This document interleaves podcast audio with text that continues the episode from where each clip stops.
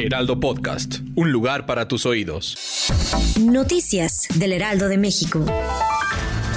Ángel Iván Santibáñez, de 39 años de edad, murió el pasado 14 de abril al interior de un motel en el municipio de Atenco, Estado de México, tras reunirse con tres mujeres que conoció en la feria de Texcoco, quienes presuntamente lo drogaron con gotas de clonazepam para después quitarle sus pertenencias. El incidente ocurrió en el motel Edén, ubicado en el kilómetro 19.5 de la carretera Lechería Texcoco, donde Iván, junto a Kevin Yair de 28 años y Osael Prado, ingirieron bebidas alcohólicas junto a las tres mujeres de entre 20 y 30 años.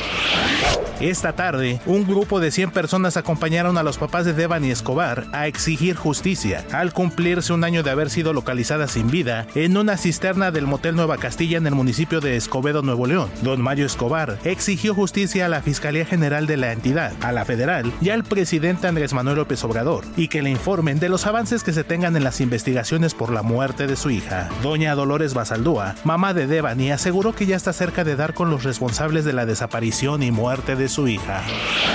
Un hombre será ahorcado la próxima semana en Singapur por complicidad en el tráfico de un kilogramo de cannabis, afirmaron organizaciones de derechos humanos de la ciudad-estado del sudeste asiático. Tanyarahu Supiak, de 46 años, será ejecutado el miércoles según un aviso enviado por el servicio penitenciario a su familia y publicado por activistas de derechos humanos en las redes sociales. El hombre fue condenado en 2017 por complicidad en el tráfico de un kilo de cannabis, el doble de la cantidad que puede llevar a la pena de muerte en Singapur. La Corte de Apelación confirmó su sentencia, mientras que Amnistía Internacional condenó el viernes esta decisión, calificada de extremadamente cruel y de una violación del derecho internacional, dijo a la agencia AFP un portavoz de la oficina regional.